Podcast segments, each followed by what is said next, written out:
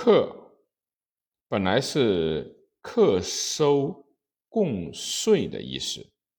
可是统治阶级往往喜欢把剥削的名称美化起来，他们不愿直截了当的向他人进行剥削，而偏偏拐弯抹角的说是为了鼓励他们加紧生产，于是又引申出欲劝于克的说法来，使克之一字。又含有劝勉、督促的意思在内。西晋政府一方面想巩固小农、小小农农村，希望它继续的广泛存在，作为中央集权化国家的牢固盘剥对象，因此做出了一夫一妇占田最高额不得超过百亩的规定，使重新巩固起来的农村。财产上的分化不至于立刻十分的严重起来。另一方面，政府为了保证财政方面的收入不至于落空，又必须在欲劝于客的美名之下，定出可以占田百亩的一夫一妇，他们实际在耕种的土地也不得少于七十亩。对于户长以外的丁男、丁女、次丁男，也是。按照他们的劳动能力所能及，做出丁男克田五十亩，丁女二十亩，次丁男二十五亩起征的规定，然后又按照这种规定，以每亩八升来征收田租。这样，丁男克田五十亩，纳田租四担；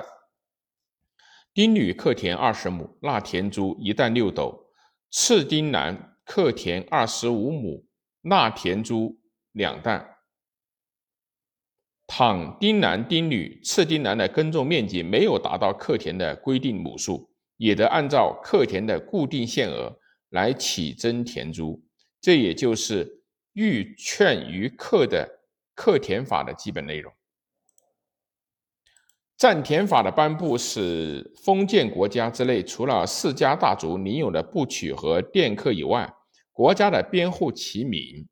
中的农民只有自耕小农一种了。如站在曹魏以来州郡编户齐民中的自耕小农的角度上来看，西晋占田法的封建负担，户调要比魏制加重了二分之一，田租要比魏制加重了一倍。只有利益一项，在全国统一的情况下，相对的有所减轻。可是，由于占田制实施以后，专制君主更充分地行使其所有者的职权，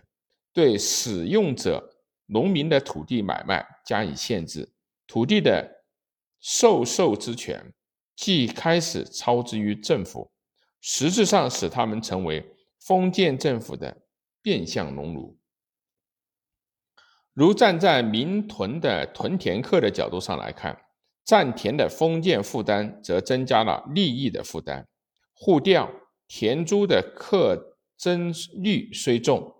可是比起三七二八分的民屯超额的租客，究为减少，人身自由也有所改善。